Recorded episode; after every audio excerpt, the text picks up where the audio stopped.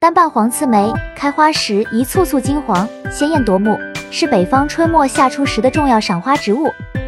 作为蔷薇科蔷薇属黄刺梅的一个变形，是栽培黄刺梅的原始种。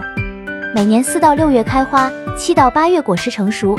其花朵单生叶叶，花瓣为单瓣黄色，枝条散生皮刺，无针刺和刺毛。单瓣黄刺梅落叶直立灌木，野生或栽培，喜光、耐寒、耐干旱贫瘠，野外常生向阳山坡或灌木丛中。单瓣黄刺梅的花朵还能作为药材入药，果实可以直接食用，制成果酱或用来酿酒。